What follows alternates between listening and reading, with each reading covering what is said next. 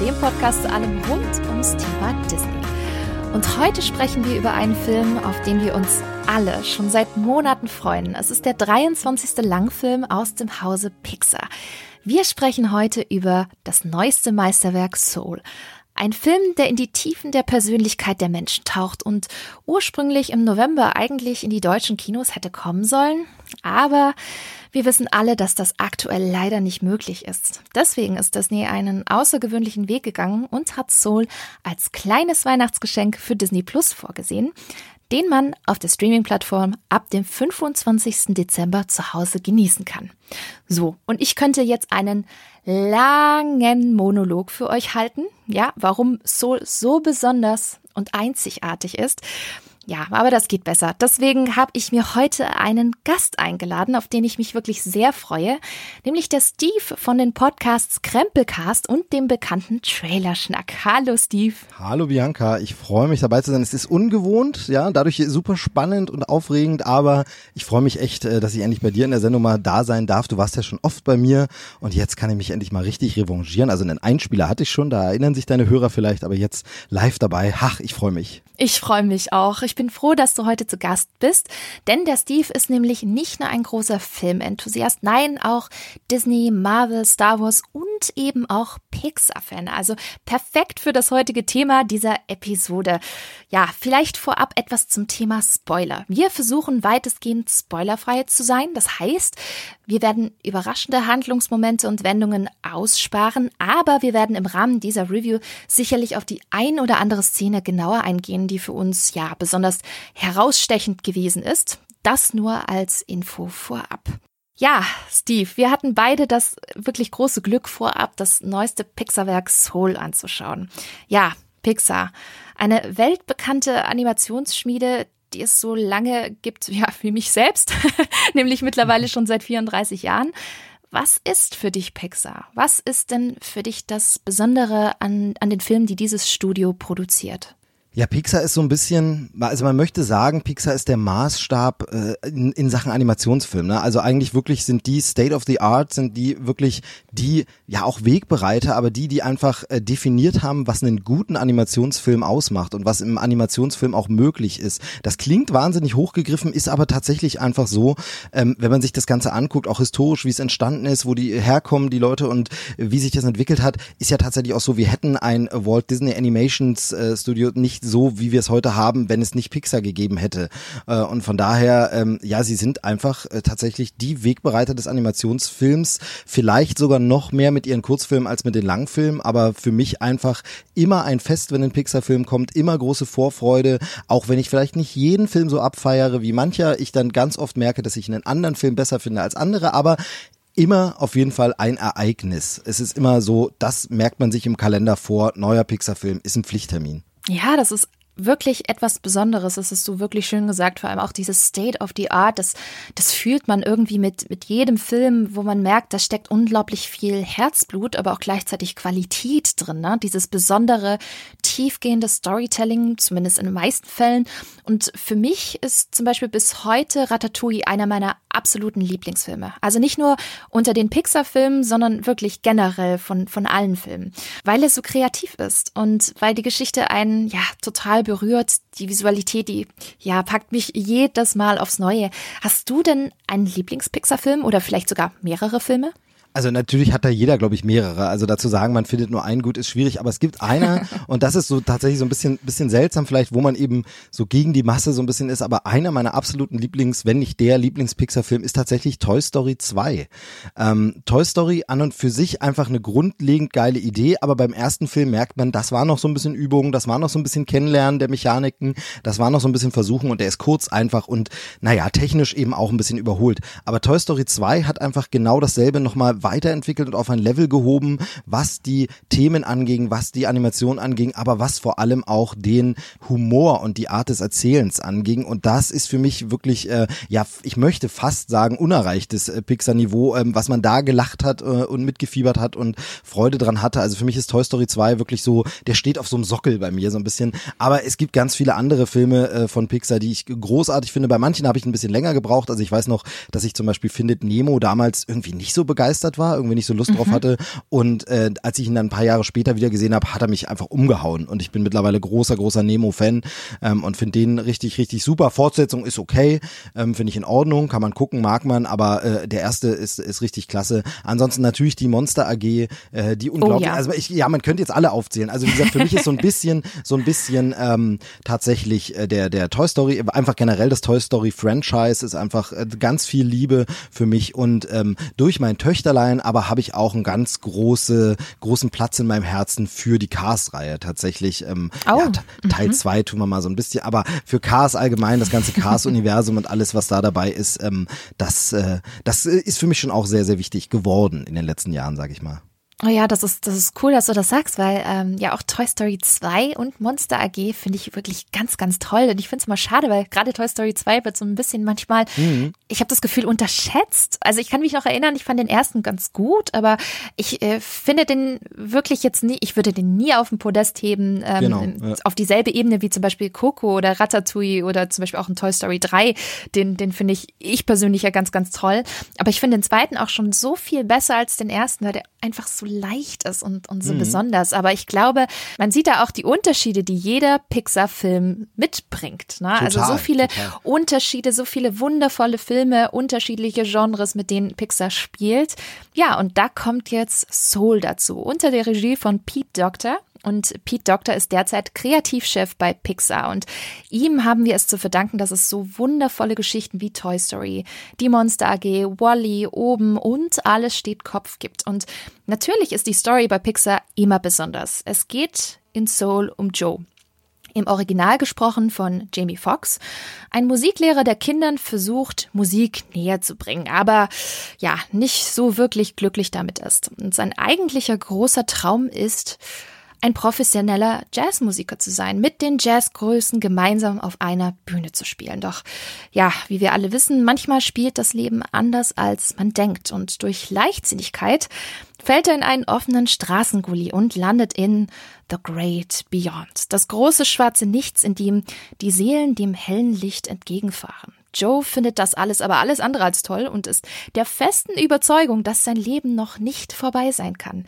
Er trickst und landet im Great Before. Hier werden Seelen vor ihrer Geburt kreiert, im sogenannten Youth Seminar mit Persönlichkeiten ausgestattet, die von Mentoren entwickelt werden. So, Joe mogelt sich als Mentor rein und wird ausgerechnet mit dem größten Problemfall zusammengesteckt, nämlich der Seele 22. Und ja, 22 hat mal so gar keine Lust zu leben. Ob Joe es schafft, wieder in seine Welt zurückzukehren, ob 22 vielleicht doch die Lust am Leben erfährt, das erfahrt ihr im Soul ab 25. Dezember. Wow. Also das klingt in puncto Geschichte wirklich extrem vielseitig und mal wieder nach Pixar at its best, oder? Ähm, ganz spannend übrigens ist, dass die Idee mit dieser Frage begonnen hat, woher kommen Babys? Und das Team dann weiter gebrainstormt hat und auf das Thema Persönlichkeit gekommen ist. Warum haben wir eine Persönlichkeit? Wie kommt das überhaupt? Woher bekommen wir eine, eine Seele? Und dann denkt man schnell, ach, das ist doch alles wie alles steht Kopf, nur mit Seelen. Soul als Klon von Inside Out. Ist das so, Steve? Absolut äh, überhaupt äh, gar nicht. Also äh, ich bin ja einer der wenigen Leute, die alles steht Kopf nicht so abgefeiert haben und das hat einen bestimmten Grund. Also das ist ein super Film. Ich habe den vor einiger Zeit dann auch erstmals mit meiner kleinen Tochter gesehen und dann hat er mich noch mal ganz anders erwischt. Natürlich, wenn man jetzt Papa ist, als ich ihn damals gesehen habe zum ersten Mal, da war ich noch kein Vater, da war das noch ein bisschen anders. Natürlich äh, funktioniert dann alles steht Kopf anders, aber es gibt einen bestimmten Grund, warum ich alles steht Kopf nicht so mag im Sinne von er hat mich nie so so gepackt mhm. und so emotional emotional berührt. Und das ist das, wie dort dargestellt wird, was im Kopf passiert und wie das aufgebaut ist, das deckt sich einfach nicht so mit meiner Vorstellung oder mit meinem. Mhm. Ich habe darüber früher nie so nachgedacht, aber wenn du dann so einen Entwurf bekommst, wo dir jemand vorstellt, was könnte denn in, so, in unserem Kopf abgehen, wie könnte das denn laufen, dann muss ich sagen, habe ich das gesehen, weil alles steht kommen gesagt, nee, so hätte ich mir das nicht vorgestellt. Also das mit diesen ähm, Persönlichkeitsinseln und dass wir dort äh, Ekel und Freude und Kummer und so haben. Nee, so, so hätte ich es mir irgendwie nicht vorgestellt. Haben sie cool gemacht, ist in sich stimmig, funktioniert gut und wie gesagt, bewegt mich heute auch nochmal ganz anders der Film, aber hat deshalb für mich nicht so funktioniert. Soul wiederum, und da nehmen wir das auch schon ein bisschen vorweg, wie ich den Film fand. Ich fand ihn super, für mich funktioniert er richtig gut. Und das liegt daran, dass es hier eben was ganz anderes ist. Ja, wir machen uns wieder Gedanken darüber, was macht einen Menschen aus über das Körperliche hinaus, aber es wird hier halt ganz anders definiert, nämlich über diese Seelen und die Persönlichkeit, die sich in der Seele entwickelt und so wie das hier dargestellt wird, das ist etwas, wenn ich das sehe, wo ich sage, ja, ganz ehrlich, so könnte ich mir das auch vorstellen, ja. So könnte die, die, das Große danach und das Große davor und das Große während könnte genauso sein mit der Seele, genauso könnte das funktionieren. Und eben an diesem krassen Unterschied sieht man schon, nee, das ist kein Aufguss von äh, alles steht Kopf. Was auch so ist, es, es würde niemals funktionieren, dass man sagt, diese Personen, die jetzt diese Seelen haben, hätten dann im Kopf nochmal dieses Kummer, Freude und so weiter. Also von daher, das ist wirklich was ganz anderes. Es macht sich ganz andere Gedanken und auch insgesamt wird der Film tonal und von der Machart, kreativ und so nochmal ganz anders. Ähm, von daher, man mag das im ersten Augenblick denken, es ist ja schon ein bisschen ähnlich, ist es aber eigentlich gar nicht. Vollkommen richtig, vor allem wenn man mal so darüber nachdenkt. Die Visualität von Alles steht Kopf ist komplett konträr zum Beispiel zu Soul. Da haben mhm. wir eine sehr, sehr bunte, sehr fantastische Welt. Und ich finde, bei Soul ist es mir viel kunstvoller und viel abstrakter und, und simpler, aber es funktioniert einfach. Und ich habe das Gefühl, also zumindest ging es mir so, mir hat mein Kopf gefühlt permanent gerattert. Also mhm. als ich Soul zum ersten Mal gesehen habe, da ging so viel in mir vor, weil einfach so unglaublich viel drinsteckt. Wie hast du dich denn gefühlt, als du Soul geschaut hast? Also mir, mir ging es da sehr ähnlich. Gerattert würde ich jetzt vielleicht nicht sagen. Das klingt so, so ein bisschen angestrengt. Ich fand es jetzt nicht anstrengend, aber es war schon wahnsinnig viele Eindrücke und Sachen. Und was ich vor allem fand, du hast ja vorhin schon so eine Inhaltsangabe gegeben, die klingt schon vielseitig und groß, aber ich finde, es passiert auch noch so viel, wo ich immer wieder gedacht habe, nee, damit habe ich jetzt gar nicht gerechnet. Ach, das kommt jetzt auch noch vor. Ach so, da, das habe ich gar nicht so auf dem Schirm gehabt. Also er geht immer wieder auch in neue Richtungen und neue Fragen. Also und es sind also zum einen inhaltlich total viele Eindrücke, aber klar, auch audiovisuell natürlich sind das Eindrücke, wo du sagst, das habe ich teilweise so noch nicht gesehen, das habe ich so noch nicht von Pixar gesehen, das habe ich so vielleicht noch überhaupt nie gesehen, aber es passiert einfach wahnsinnig viel auf allen Ebenen und deshalb ja, also wie gesagt, nicht negativ zu sehen, aber auch ja, so ein Rattern, man ist dauerhaft gefordert, es passiert wahnsinnig viel mhm. und ich kann jetzt schon sagen, ich freue mich drauf, den Film nochmal und vielleicht auch nochmal und vielleicht auch nochmal zu sehen, weil äh, wirklich unglaublich viel passiert. Wie gesagt, wahnsinnig viele Fragen gestellt werden und ganz viele Details wieder drin sind, wie wir das kennen. Noch dazu natürlich technisch einfach wieder absolut auf dem absolut besten Level, was man Animationsfilm technisch bekommen kann, ähm, wo man sich auch einfach nicht satt sehen kann dran und vielleicht auch noch gar nicht alles gesehen hat bei einmal gucken. Also ja, er, er, er fordert einen schon im äh, besten Sinne, aber wie Film das tun kann und sollte. Ja, genau. Das ist genau das, was ich auch ehrlich gesagt von einem Film erwarte. Also nicht nur diese Unterhaltung, sondern auch die Tiefe, auch dass es mich irgendwie packt und, und zum Nachdenken anregt. Und das hat Soul so gut gemacht, dass mir zwischenzeitlich wirklich der Mund offen stand. Und mir ist etwas passiert, was mir so zu Hause vor dem Fernseher noch nie passiert ist. Ich habe geklatscht. Zu Hause. Alleine vor dem Fernseher. Es war wirklich eine direkte ähm, Reaktion auf die letzte Szene. Es wird schwarz und ich dachte mir, wow, was, was hast du denn da gerade gesehen? Und da muss ich wirklich sagen, Soul ist eine unglaublich runde Sache. Und ich glaube, so spontan, dass der sich locker in meine Pixar Top 5, ja, wenn nicht sogar Top 3 einfügt. Und da stecken so viele Themen drin. Leben, Tod, Jenseits, Träume, Schicksal, ja auch die Angst vor dem Leben an sich. Das alles hat so eine gigantische Tiefe, inhaltlich, psychologisch, aber auch philosophisch. Und das Tolle an Pixar ist ja auch der Ansatz, wie sie solche Themen ja letztendlich verknüpfen. Der Regisseur Pete Doctor hat einmal gesagt, ich glaube nicht, dass die Leute in irgendeiner Form gerne belehrt werden. Wenn Leute in einen Film gehen, wollen sie eine Art Selbsterfahrung auf der Leinwand sehen. Sie kommen nicht, um belehrt zu werden. Ich möchte nicht das Gefühl haben, dass ich einen Vortrag halte oder eine Agenda vertrete. Und vielleicht ist auch genau der Ansatz der Grund, warum Soul trotz dieser Themen so leichtfüßig daherkommt. Genau. Also ich finde, ich finde, er ist auch nicht zu verkopft. Nee. Man könnte es denken, wenn man das sieht, ne? Also dass, dass es einfach viel zu abstrakt und, und ähm, unnötig äh, kompliziert ist, aber er schafft es immer wieder, diese Leichtigkeit und inspirierende Ader beizubehalten. Ne? Total, total. Und vor allem, ähm, wenn du das jetzt eben so sagst, das war mir jetzt auch nochmal wichtig, das noch anzumerken. Es ist eben auch nicht so diese, es ist weder diese, diese Küchentischpsychologie, wo man sagt, ja, okay, Binsen und jetzt, oh ja. äh, jetzt fühlen wir uns mal bedeutungsschwanger und sind jetzt mal ganz wichtig. Oder so dieses, was man selber ja auch gemacht hat, so Teenager oder Studentenhaft, ne, wo man plötzlich denkt, oh, ich bin ganz philosophisch und plötzlich hält man, hält man Matrix für ein Seminar in Philosophie und äh, sinniert über alles. Nee, das hat halt nie diese Schwere, nie dieses Prätentiöse, nie dieses, sondern es sind einfach, hier macht sich ein Künstler oder, äh, das, darauf können wir vielleicht noch eingehen, eine Gruppe von Künstlern macht sich hier Gedanken über das, was es heißt, Mensch zu sein, was es heißt zu leben ähm, und welche Fragen wir uns vielleicht alle stellen oder uns stellen sollten oder stellen müssen oder denen nicht ausweichen können und so. Und das aber, genau wie du sagst, absolut nicht verkopft, sondern auf eine super leichtfüßige, angenehme Art und plötzlich hat er dich dann trotzdem total emotional gepackt, der Film, und bewegt dich und äh, man liebt einfach äh, alle Charaktere, man liebt die Welt, man, man liebt, was man da sieht. Ähm, das ist richtig, richtig schön, ohne verkopft zu sein. Ganz toll. Ja, und, und was ich auch liebe, ist diese Grundmessage des Films. Lebe dein Leben in vollsten Zügen, so wie es dich erfüllt und glücklich macht. Achte nicht aufs große Ganze, sondern vielleicht auch eher auf die kleinen Dinge, wie zum Beispiel der Geschmack einer guten Pizza, das mhm. Herunterfallen von Blättern, ein kleiner süßer Lolli, die Inspiration deiner Mitmenschen. Und ich kann echt sagen, als die Endcredits kamen, dann hatte ich wirklich schon ein paar Tränen in den Augen. Das hat mein Herz komplett erfüllt. Gab es ein bestimmtes Thema oder eine bestimmte Szene in Soul, die dich gepackt und, und nachhaltig beeindruckt hat? Mehrere, also tatsächlich mehrere, ähm, ähm, weil weil es auf ganz vielen verschiedenen Ebenen, also zum einen immer wieder künstlerisch, wo ich gesagt habe, ah, das ist cool umgesetzt und das ist gemacht, aber generell das Grundthema, genau wie du es gesagt hast, da, da, das ist jetzt nicht direkt ein Spoiler, das ist einfach die Erkenntnis des Films, die man aber vielleicht auch ein bisschen erwartet, ist dieses, der Sinn des Lebens ist das Leben an sich. Und das ist eine, eine Botschaft, die mich gepackt hat.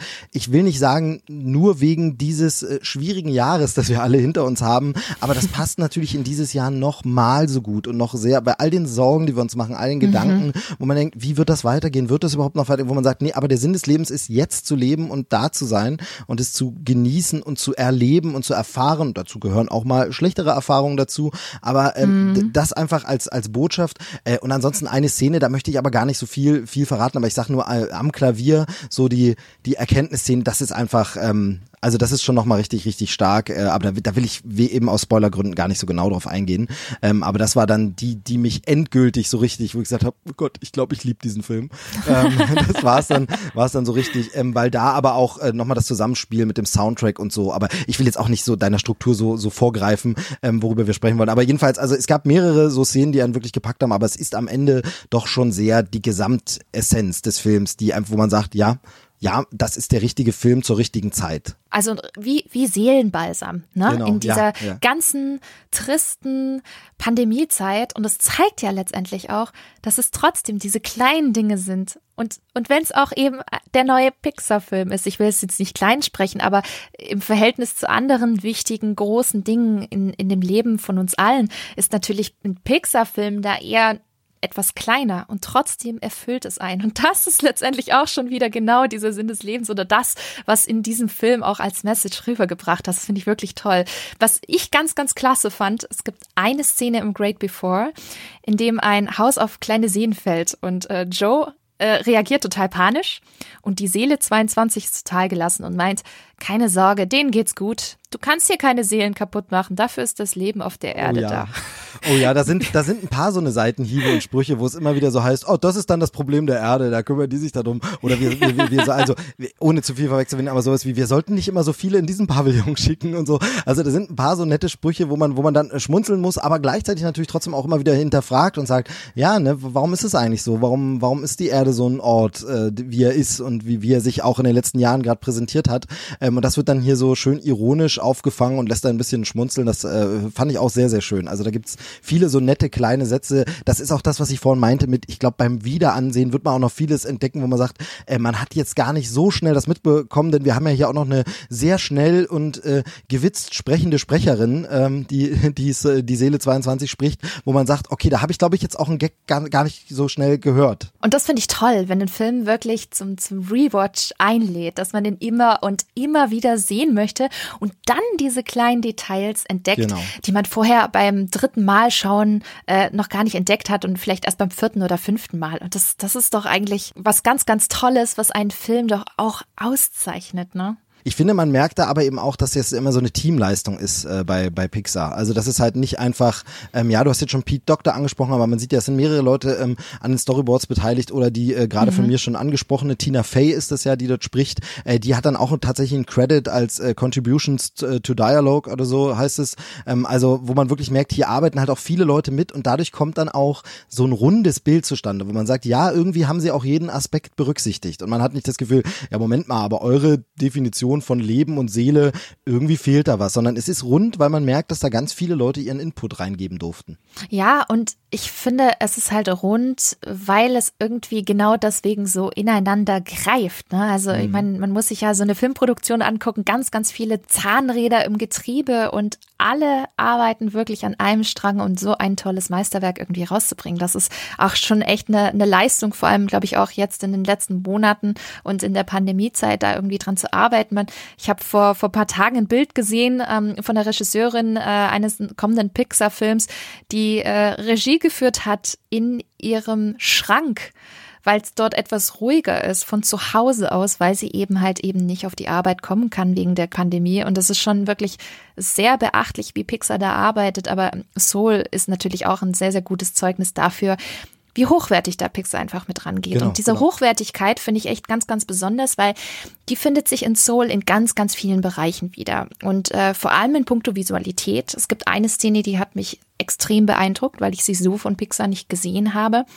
Und zwar diese, dieses Great Beyond, ne? wo hm. Joe als Seele auf diesem Rollband steht, in diesem großen schwarzen All, das direkt auf ein gigantisch weißes Licht zusteuert. Und da will ja Joe dann weg. Ich finde das schon super sphärisch und eindrucksvoll gemacht, aber er, er sagt, oh Gott, ich, ich möchte da nicht äh, bleiben, mein Leben ist noch nicht vorbei und versucht äh, so ein bisschen zu, zu glitschen wie Vanellope, finde ich, mhm. äh, hier mhm. in, in Wreck-It Ralph und kommt dann in einer sehr toll umgesetzten Reise von Great Beyond oder kurz vorm Great Beyond in dieses Great Before.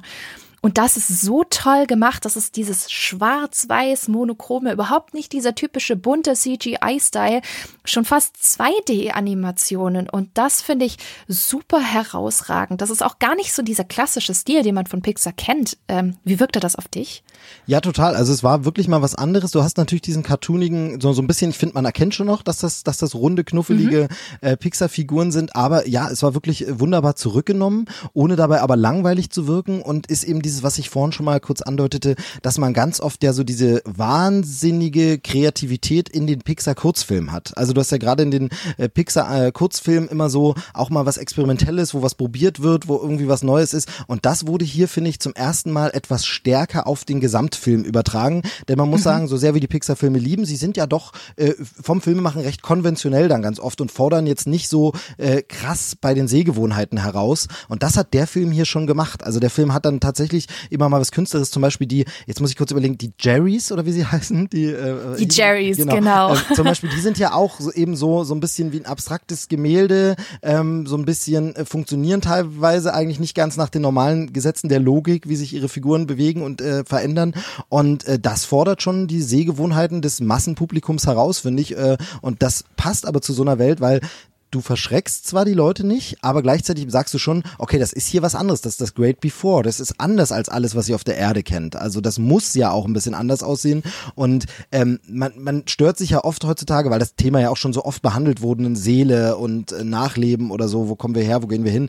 Äh, und dann wird das immer sehr konventionell, also plötzlich sitzt da einfach ein Mann mit Rauschebart, das ist dann Gott, der sieht ganz normal aus wie jeder auf der Erde und äh, der sitzt in einem Wohnzimmer, das aussieht wie, also so übertragen jetzt. Ähm, und das ist hier halt wirklich was anderes. Also sie fordern dich heraus, aber ohne dabei so, dass du sagst, jetzt wird's sperrig, jetzt bin ich raus, äh, nee, sorry, das kann ich nicht mehr, nehme ich nicht mehr an, sondern es ist eine schöne Welt, aber sie ist mal ganz anders und bietet einen wunderbaren Kontrast auch zu der realen Welt, die wir hier in dem Film sehen, äh, New mhm. York City, wie es hier dargestellt wird, äh, super schön herbstlich, äh, wunderbare Farbtöne und, und eine schöne mhm. realistische Welt, die sehr warm. Ja, genau, mhm. alles sehr warm und wären wären die Figuren nicht etwas cartoonhaft überzeichnet, sieht es teilweise fotorealistisch aus. Also teilweise denkst du ja mhm. wirklich, wow, das könnte jetzt echt sein. Also zum Beispiel Nachtclub Jazz sehen, da denkst du teilweise, wow, das ist jetzt eine Live-Konzertaufnahme äh, oder Straßenverkehr oder so. Das ist wirklich, wirklich krass. Und da steht natürlich diese Vorwelt oder Nachwelt in so einem krassen äh, Kontrast dazu. Das ist schon brillant.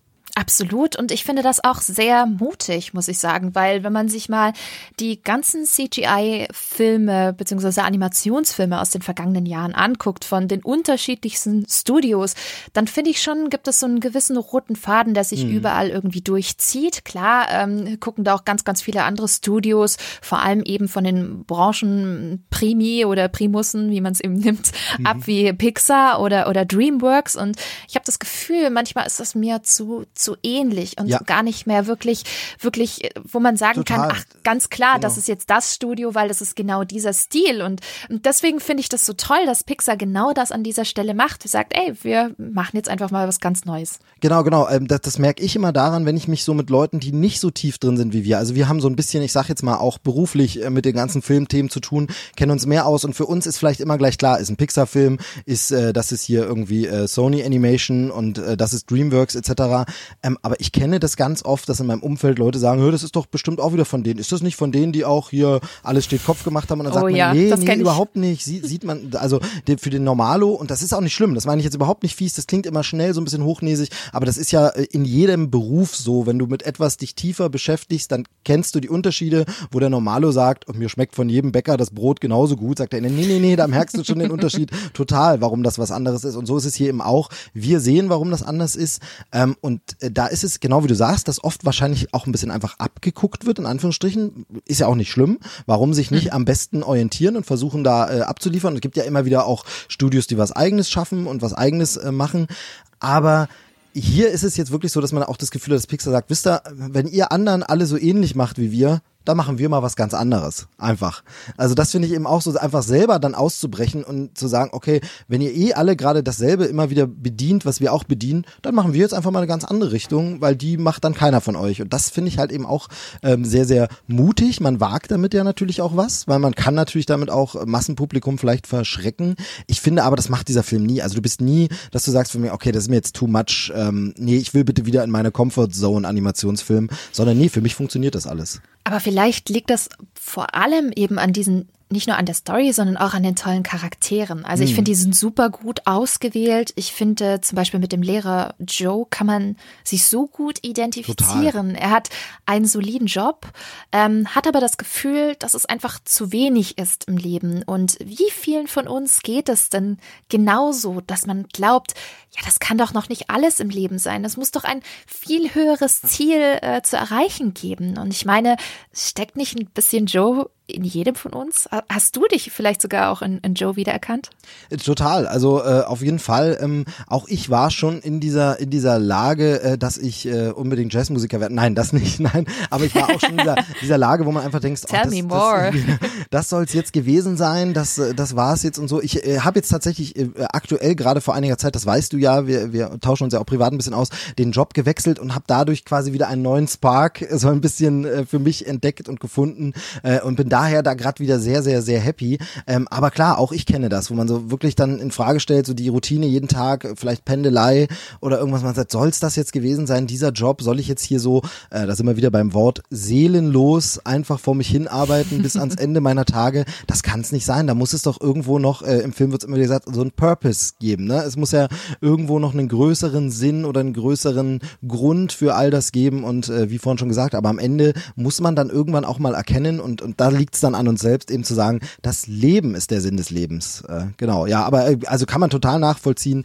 Ja, auch ich finde mich da immer wieder. Aber tatsächlich, und das finde ich spannend, nicht nur bei äh, Joe, sondern eben auch äh, in Seele 22 findet man sich immer wieder mal wieder.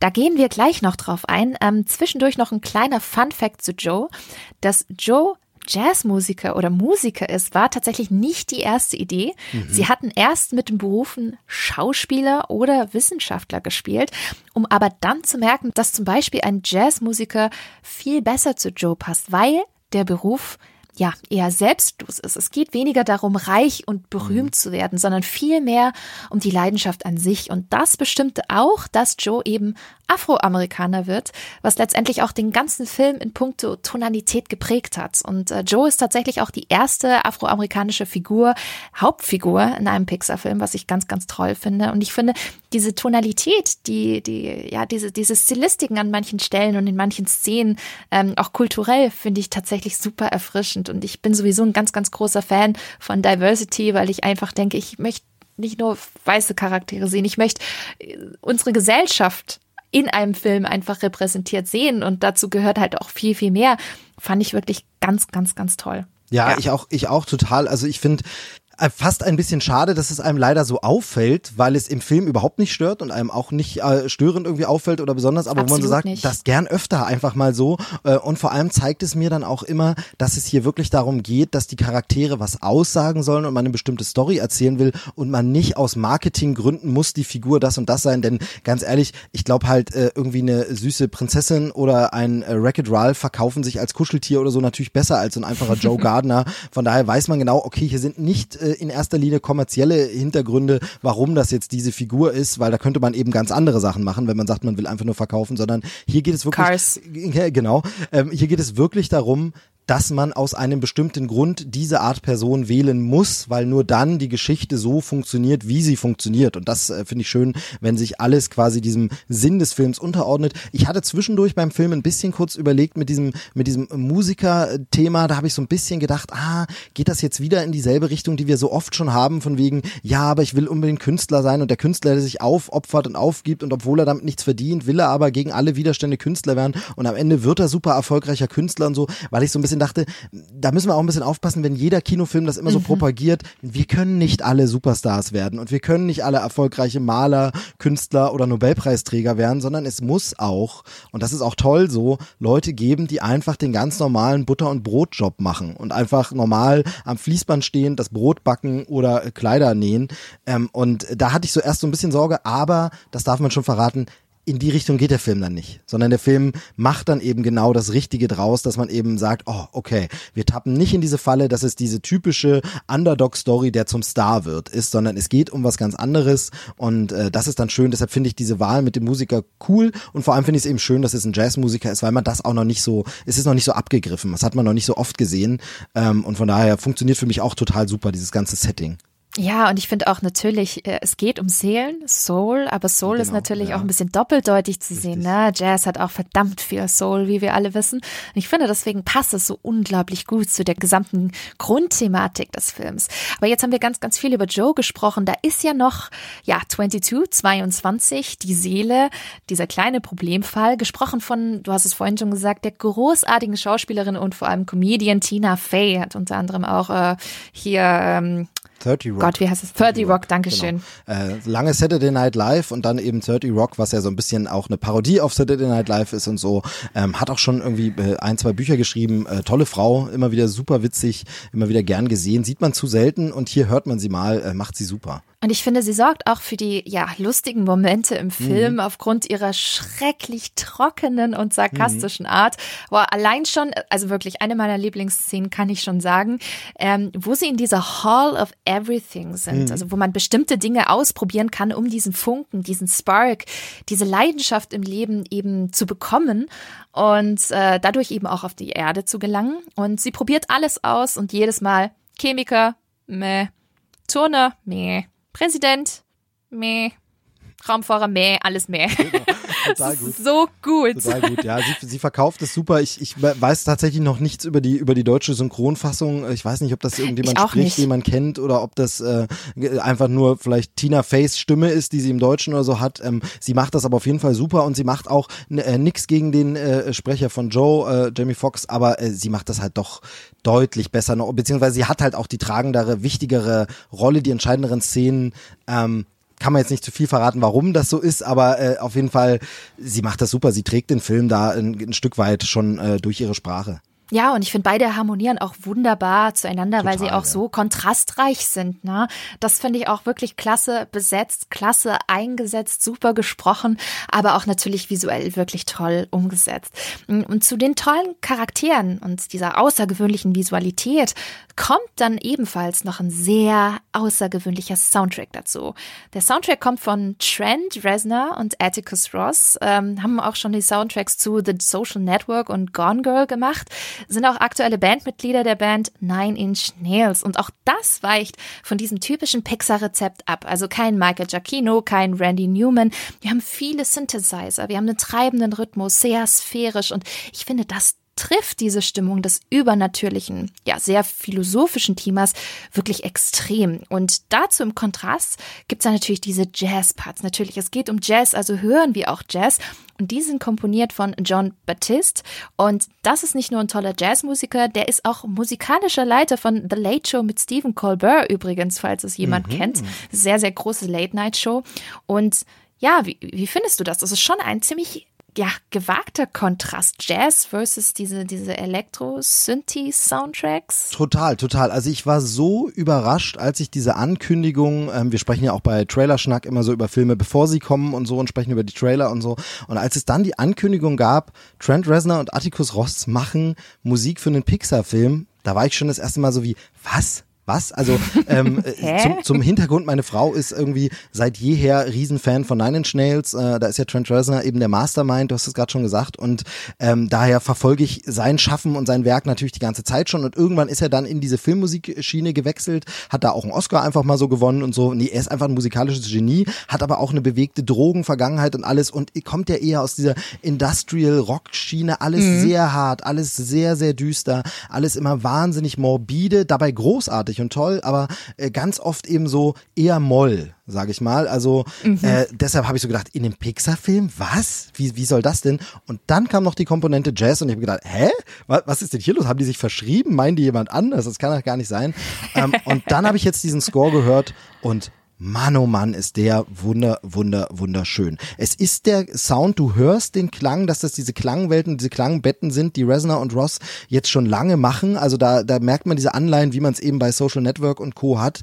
Allerdings immer ein bisschen hoffnungsvoller, immer einfach ein bisschen mhm. positiver, ein bisschen äh, weniger. Mehr Dur. Genau, wen, genau, mehr Dur als Moll, weniger dieses, weil das ist so, selbst wenn mal ein etwas fröhlicherer Ton in Social Network dabei ist, ähm, wo es über den Campus geht und dann läuft die Musik, ist immer so ein, so, so ein kleiner Misston drin, wo man immer so denkt, so, ja, aber es schwelt, dass das hier düster ist. Es schwelt, dass es ist ja David Fincher Werk, was er dann immer äh, untermalt hat. Also, die arbeiten ja jetzt mhm. eigentlich fast immer zusammen, äh, was die Soundtracks angeht und und da ist es immer so so alles so negativ. Ich glaube, sie haben auch den Soundtrack gemacht zu dieser Watchmen-Serie. Also alles düster, negativ.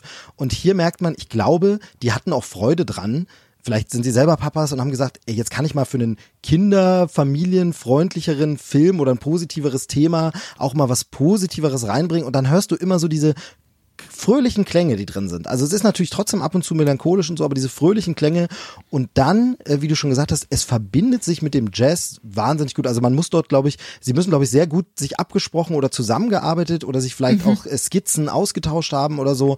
Ähm, es funktioniert, weil es gibt auch so ein Stück äh, besagte Szene, die ich vorhin schon angedeutet habe, die mir so gut gefallen hat, wo ich mir relativ sicher bin, das ist äh, Trent Reznor, das ist der Sound, den habe ich von ihm schon gehört bei zum Beispiel Ghosts oder auf anderen Werken von ihm. Aber es geht dann in dieses Jazzige über, wo ich sage, also das ist nicht so, das hat man ja manchmal auch, wenn man einen äh, Film hat, bei dem es einen Score-Soundtrack gibt und Songs, wo man das Gefühl hat, das funktioniert gar nicht zusammen. Die haben einfach, mhm. der eine hat seinen Score komponiert und dann wurden die Lieder verwendet. Und da ist keine, keine irgendwie keine zusammen keine gemeinsame Ebene irgendwie. Das kann trotzdem okay sein, das kann trotzdem funktionieren und ist überhaupt nicht schlimm.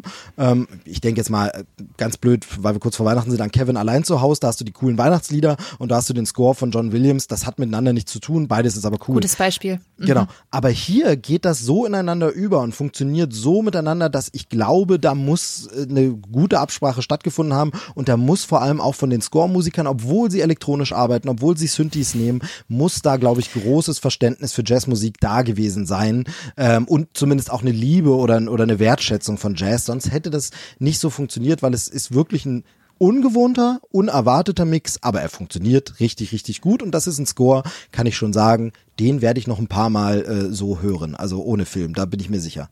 Den habe ich gestern tatsächlich schon gehört, äh, in Vorbereitung zu diesem, äh, zu dieser Podcast-Episode. Und äh, die funktionieren tatsächlich auch komplett ohne Film. Beziehungsweise es ist natürlich immer das Schönste, wenn man einen Soundtrack hört und dann die Bilder aus dem Film oder aus der Serie dann wieder vor Augen hat, obwohl man ihn gerade nicht schaut. Mhm. Das ist mhm. eigentlich normalerweise das Beste. Aber du hast schon recht. Es sind eigentlich, wenn man es genau nimmt, zwei Genres, die eigentlich nicht so direkt zusammenpassen. Und wenn man das wirklich nicht gut genug macht, dann wirkt es so, wie wenn man zwei verschiedene Puzzleteile hat, irgendwie versucht, das zusammenzubringen genau. und man kann es nicht zusammenbringen und dann nimmt man die Faust und haut dann noch drauf, damit es so genau. richtig zusammenpasst. Und es wirkt dann aber nicht so. Es ist kein gutes, gutes Gesamtkunstwerk und das haben die tatsächlich echt gut geschafft. Also wirklich, deswegen Hut ab, haben die ganz, ganz toll gemacht. Aber das ist letztendlich auch nochmal ein ganz toller Beweis, was für ein rundes Gesamtwerk einfach Soul ist. Und wenn wir uns das mal anschauen, wir haben einen tiefgehenden Plot, der sich um das Leben nach dem Tod, Lebenswünsche und Leidenschaft dreht. Wir haben eine ja sehr kunstvolle Visualität, einen sehr anspruchsvollen Soundtrack. Das klingt nicht nur unglaublich erwachsen, das ist bis dato einer der erwachsensten ja, Filme von Pixar.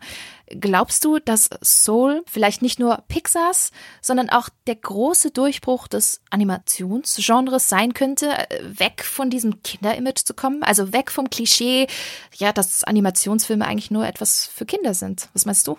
Ja und nein. Also äh, ja, ich würde es mir wahnsinnig wünschen äh, und es ist tatsächlich für mich auch auch so mein Fazit nach diesem Film. Das ist ein wahnsinnig guter Film. Ich liebe den sehr und man kann den, glaube ich, problemlos mit einem Kind gucken. Also das Kind wird da irgendwie nichts haben, was es nicht verkraftet. Aber ich glaube, dass Kinder das sie werden, glaube ich, so nach der Hälfte vielleicht gelangweilt nicht mehr so dabei sein. Gerade kleinere Kinder, weil sie einfach sagen, das sind einfach Themen, mit denen beschäftigt man sich noch nicht, die hat man noch nicht so. Also ich sehe das immer wieder an meiner Tochter, dieses, da gibt es einfach diese Fragen nach Sinn des Lebens noch nicht. Also für die, die, die können sich noch nicht vorstellen, dass es jemanden gibt, der am Sinn seines Lebens zweifelt und der irgendwie gar nicht weiß, was er am Leben soll, weil für die ist Leben einfach da und die genießen das noch in vollen Zügen. Deshalb werden die Themen sie nicht so ansprechen und dann ist er auch nicht so komplett slapstickig und so viel Humor. Deshalb glaube ich, dass Kinder da schnell raus sind. Deshalb, ja, er ist total erwachsen und es wäre ihm zu wünschen, dass er äh, dadurch auch ein bisschen ein Wegbereiter ist, noch mehr Animationsfilmkunst voranzutreiben. Ich fürchte aber, und das meint das Nein, ich fürchte aber, dass ihn halt auch allein weil es Pixar ist und weil es auch dann über Disney vermarktet wird, ähm, ganz viele Leute geben wird, die wieder aus Prinzip den gar nicht gucken. Die vielleicht wieder erst sagen, ah naja, Animationsfilme schaue ich sowieso nicht, ach, das ist dieses mit diesen putzigen Seelen, ja, das ist irgendwie ein Kinderfilm, den gucke ich gar nicht. Und deshalb der Film wieder nicht die nötige Chance bekommen wird und dadurch wahrscheinlich auch, auch nicht diese Aufmerksamkeit im Feuilleton und äh, generell wird er wieder einfach so unter ferner Liefen laufen. Also der wird schon Erfolg werden, hoffe ich ihm, wünsche ich ihm zumindest, ähm, aber so dieses, das wird nicht in der Masse der Leute, die ja nur ernste Filme gucken, ankommen und es wird wieder viele geben, die sagen, hm, naja, es wäre vielleicht anders gekommen. Er ist ja in der Official Selection von Cannes äh, gewesen, aber nur ist das dieses Jahr alles nicht ganz so gewesen, wie es hätte sein können, ähm, weil so ein Filmfestival kann da natürlich ein bisschen helfen vielleicht und Unterstützung leisten, aber ich glaube leider nicht, dass es den Animationsfilm dahin bringen wird, wo wir beide ihn gern sehen würden. Ah, ich, ich hoffe es einfach. Also vielleicht ja, betrachtet man das vielleicht als ersten größeren Schritt eines großen Animationsfilmstudios eben, ja, dieses Klischee so langsam mal aufzubrechen, weil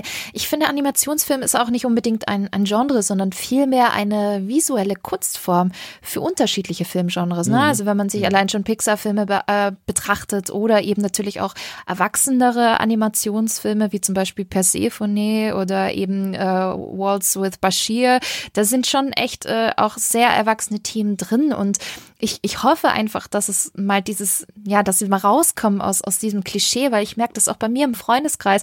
Ich kann mich noch ganz genau erinnern, vor äh, zwei Jahren oder so hatte ich einen, einen Moment mit einer Arbeitskollegin, wo ich zum Beispiel gesagt habe, ich, äh, mich, ich war total berührt von Coco und, und musste weinen. Und dann meinte sie zu mir ganz, ganz kalt, ja, wieso denn? Das ist doch ein Kinderfilm.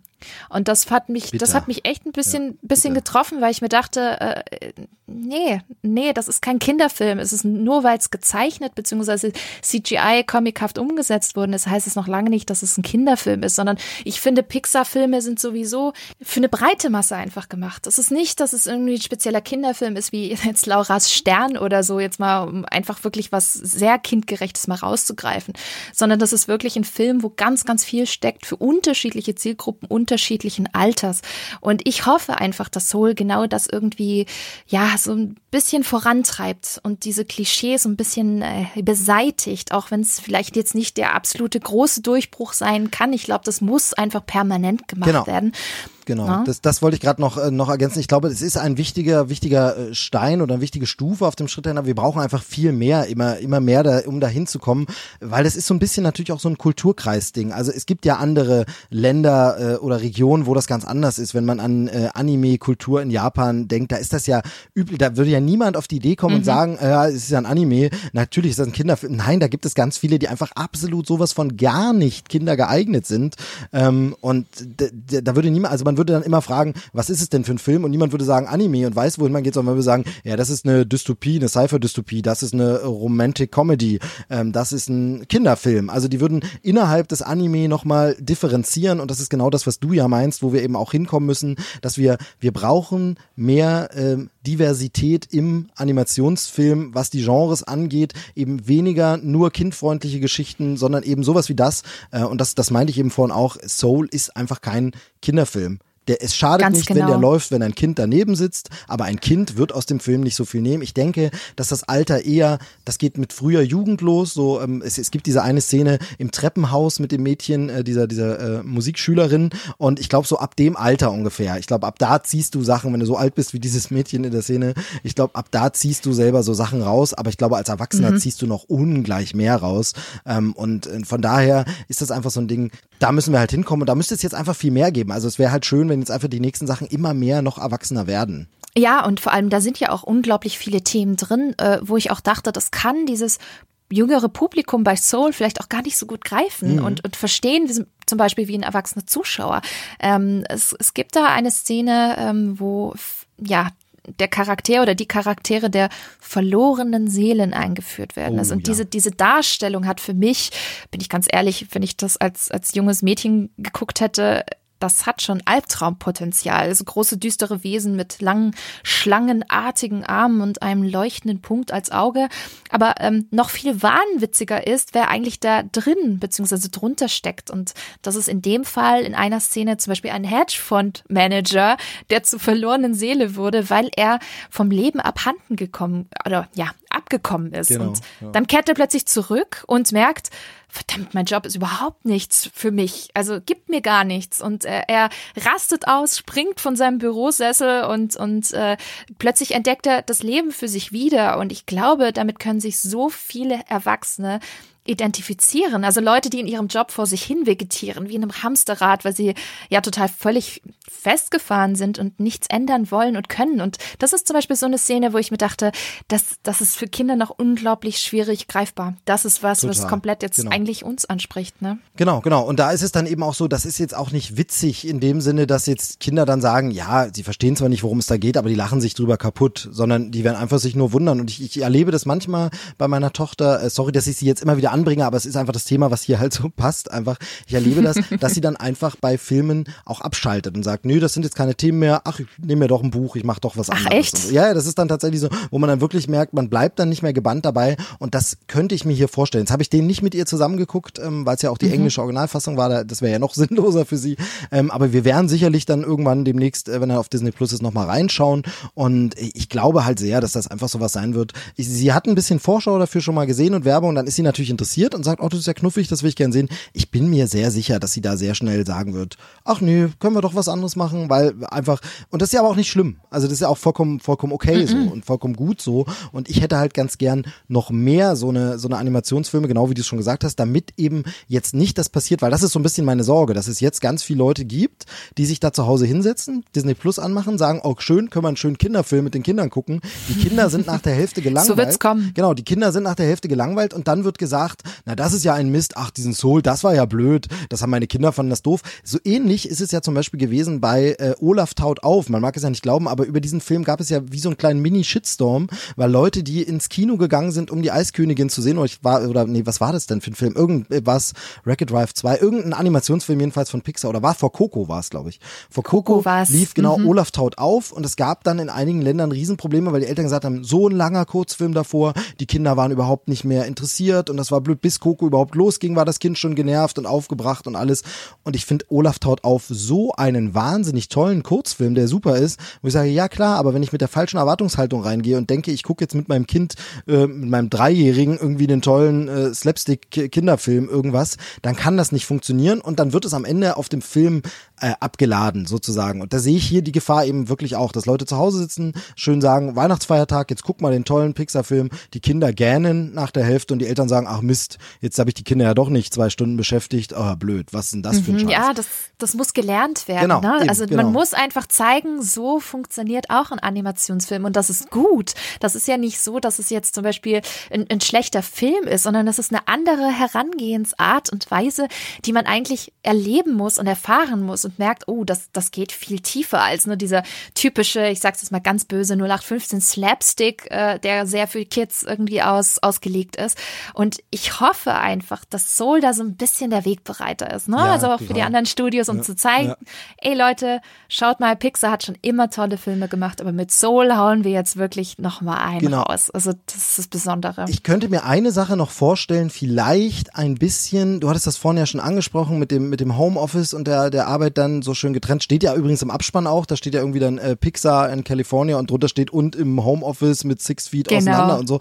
Ähm, und ich könnte mir vorstellen, dass vielleicht äh, diese blöde, blöde Pandemie und die Situation ein bisschen diese CGI-Computeranimationsarbeit natürlich befördert, wo man sagt, wisst ihr was, wir können jetzt das und das nicht umsetzen, lass es uns doch als Animationssache machen lasst uns doch einfach schauen, also zum Beispiel, das war zwar von Anfang an so geplant, das hat nichts mit der Pandemie zu tun, aber es wird ja diese Marvel-Serie What If geben, die dann einfach Animationsepisoden sind, wo man einfach sagt, da kann man so bestimmte Welten, wo es sich nicht lohnt, das ganze Set zu bauen, nur für eine Folge, kann man einfach als Animation machen. Und vielleicht wird ja der ein oder andere oder das ein oder andere Studio sich sagen, wisst ihr was, aus Sicherheitsgründen, wir können da jetzt nicht drehen, aber mach doch deine Romantic Comedy für ein erwachsenes Publikum, mach doch einen Animationsfilm draus einfach. Oder mach doch deinen Agentenfilm, das wird jetzt einfach mal ein Animationsfilm, äh, spart Budget, du kannst es schön im Homeoffice machen und programmieren und es ist alles sicher. Vielleicht hilft das ja dabei. Also ist jetzt nur so ein, so ein bisschen Wunschdenken, so ein bisschen Spekulation, Glaskugel, aber könnte ich mir vorstellen.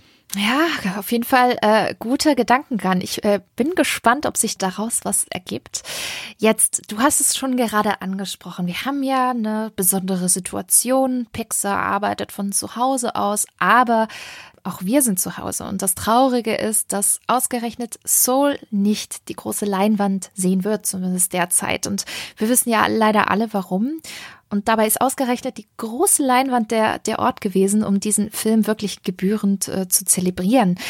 Auf der einen Seite ist Soul auf Disney Plus natürlich eine tolle Aufmerksamkeit an die Abonnenten, vor allem jetzt zu Weihnachten und auch klar ein, ein super Verkaufsargument, so nach dem Motto, hey, schaut mal, bei uns gibt's einen neuen Disney-Pixar-Film im Abo dazu. Aber letztendlich ist es auch ein Kinofilm, der wirklich für die große Leinwand gemacht wurde. Jetzt äh, Frage an dich, was bevorzugst du? Ein großes Kino mit riesiger Leinwand und tollem Sound oder doch eher das gemütliche Zuhause und das Zusammensein in den eigenen vier Wänden? Es ist wahnsinnig schwierig. Also ich habe das in, in vielen Podcasts mhm. schon sehr, sehr lang ausgeführt und ich versuche das jetzt hier nicht zu sprengen und mache es deshalb einigermaßen kurz. Es ist so, ganz ehrlich, ich werde Kino immer lieben einfach an mhm. einem Samstagabend in diesen großen Saal zu gehen, mit Menschen zusammen im Dunkeln auf einer Riesenleinwand das zu sehen, das werde ich natürlich immer lieben. Und mir wird das oft so ausgelegt, äh, kommt jetzt gleich, äh, als wäre ich da, fände ich das nicht schade, wenn Kinos sterben und als fände ich das nicht schlimm, wenn man da nicht mehr hin kann. Finde ich, werde ich immer lieben und ich will auch einfach nicht glauben, dass diese Pandemie das Ende von Kino als Erlebnis ist. Äh, will ich nicht. Ich glauben. auch nicht. Das als Vorsatz. Mhm. Aber momentan als Vater eines kleinen Kindes, für den, der auf dem Land wohnt, für den es immer bedeutet, du musst einen Babysitter, eine Kinderbetreuung finden. In der Pandemie mhm. ja sowieso unmöglich, aber jetzt sind die Kinos sowieso zu. Aber generell, du brauchst, einen, äh, brauchst eine Kinderbetreuung. Du musst weit hinfahren irgendwo. Ähm, dann ist es tatsächlich so, dass ich in den letzten Jahren immer wieder sehr schlechte Kinoerlebnisse hatte. Also zum einen, was das Publikum natürlich anging. Das ist ja das alte äh, Lied, wo man sagt, okay, äh, blöde Leute, die gar keinen Bock haben, die nur aufs Handy gucken. Aber viel schlimmer tatsächlich auch, das muss ich leider so kritisch sagen, oft auch was die technische Performance anging. Da war einfach entweder der Sound nicht in Ordnung oder die Bildqualität nicht in Ordnung oder aber, und auch das gehört für mich dazu, ich habe mich zu Tode gefroren und fand es nicht so schön und alles. Und äh, da ist natürlich einfach zu Hause gucken dann gemütlicher, einfacher, ja auch günstiger ähm, und man muss sich natürlich darauf einlassen. Aber es wird das Kino nie ersetzt werden. Konkret bei Soul habe ich wieder einmal festgestellt, dass ein guter Film einfach am Ende immer funktioniert. Denn ähm, wir haben ja Soul als digitalen Screener zur Verfügung gestellt bekommen, eben für die Filmkritik, damit wir ihn anschauen können. Und äh, du weißt es ja, ich hatte ein bisschen technische Probleme, um das überhaupt richtig zum Laufen zu Aber egal, äh, wollen wir nicht weiter drauf eingehen. Vielleicht war ich auch ein, ein Stück weit selber schuld. Aber auf jeden Fall äh, letztlich den Film gesehen, ein bisschen ruckelig, mit einem großen Wasserzeichen mit meinem Namen im Bild und so. Und er hat mich trotzdem komplett gekriegt ich war trotzdem nicht rausgerissen, sondern ich war gefangen von diesem Film. Es hat für mich richtig toll funktioniert, obwohl ich nicht perfektes Bild, nicht perfekten Ton und ein Wasserzeichen drin hatte und trotzdem hat er für mich funktioniert. Und das zeigt einfach, dass es bei dem richtigen Film am Ende egal ist, wo du den guckst. Natürlich sollte man große, gewaltige Kinobilder nicht auf dem Smartphone anschauen. Das ist schade drum. Aber wenn die Story gut ist, funktioniert sie trotzdem. Dann ist es vielleicht einfach so, dass man später nochmal guckt. Also ich sage mal, äh, und dann, dann will ich damit auch bewandern lassen, aber die ganzen großen Klassiker habe ich ja altersbedingt ganz oft nicht im Kino gesehen, sondern ich habe ein Ghostbusters, ein Zurück in die Zukunft und Co., mhm. die habe ich Guter Punkt. 4 zu 3 zusammengeschnitten mit Werbepausen im Fernsehen gesehen. War ich deshalb weniger Fan? Hat mich das deshalb weniger bewegt? Nein. Als ich ihn dann 20 Jahre später bei einer Wiederaufführung auf der großen Leinwand sehen konnte, hatte ich Tränen in den Augen und habe gedacht, wie geil ist das denn? Jetzt sehe ich den Film mal so. Aber als solches funktioniert der Film auch im Streaming, auch zu Hause, wenn er gut ist. Punkt. Entschuldige den Monolog. guter Punkt. Nein, wirklich guter Punkt. Ähm, ich denke, es kommt natürlich auf den Film an. Ähm, auf der einen Seite muss ich auch gestehen, ich finde es zu Hause extrem gemütlich. Mhm. Also Kino kann durchaus, je nachdem, in welches Kino man geht, es gibt da auch sehr große Unterschiede. Ich denke, das wissen wir alle, dass es Kinos gibt, wo man sich nicht wohlfühlt. Es gibt sicherlich auch Kinos, die schwierig sind in puncto Publikum. Also ich höre das auch genau. immer wieder von, von Freunden, dass sie sagen, sie gehen gar nicht mehr ins Kino, weil es viel zu laut ist. Zum Glück habe ich das nicht. Also mein Lieblingskino ist super vom Sound. Äh, die Leute können sich benehmen und äh, ich glaube, wenn das gehen würde, da würde schon mir wirklich, wirklich was fehlen, weil mit Kino verbinde ich auch ganz, ganz viele Erinnerungen und ganz viele besondere Filme habe ich eben auf dieser großen Leinwand eben gesehen. Aber ähm, wie du so schön sagst, ich denke, beides wird weiter existieren und ähm, wir hoffen einfach mal, dass das auch noch weitergeht fürs Kino. Ich finde es toll, dass wir trotz dieser schlimmen Phase aber diesen Film sehen können, weil ich glaube, ich ja, bevor man es gar nicht sehen kann, bin ich froh, dass wir es so sehen können, eben über, über Disney Plus und vor allem dann noch zu Weihnachten. Das ist was ganz Besonderes. Und ich glaube, dass halt Filme auch sehr helfen in dieser Pandemiezeit. Also ich habe es jetzt zum Beispiel jetzt auch bei, bei The Mandalorian ganz krass gemerkt. Das war für mich balsam für die Seele und richtige Medizin. Und da bin ich echt froh, dass wir es trotzdem erleben können und sowas Schönes eben für sich zu Hause konsumieren können. Klar, es ist traurig, aber ich freue mich einfach, wenn, wenn wir das alles durchgestanden haben und wenn wir dann auch wieder, wieder ins Kino gehen können. Und damit wir das auch machen können, ähm, diese Atmosphäre im Kino zu haben, sollten wir natürlich auch supporten. Deswegen auch an euch da draußen, wenn ihr die Möglichkeit habt, kauft Gutscheine für das Kino eures Vertrauens. Manche Kinos haben zum Beispiel auch immer wieder Aktionen,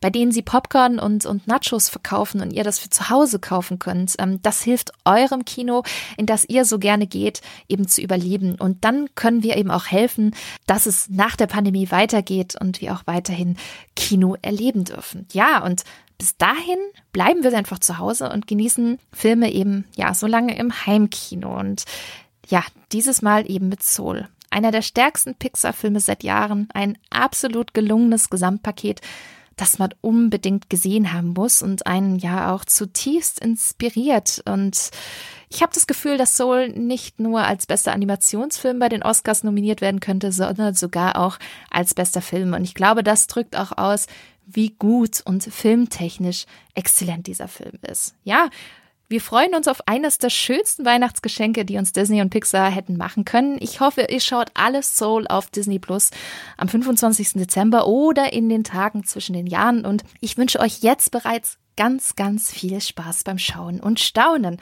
Noch eine Frage an euch. Welcher Pixar-Film gefällt euch von allen bisherigen Filmen am besten? Und wenn ihr Soul gesehen habt, wie hat euch Pixars neuestes Werk gefallen?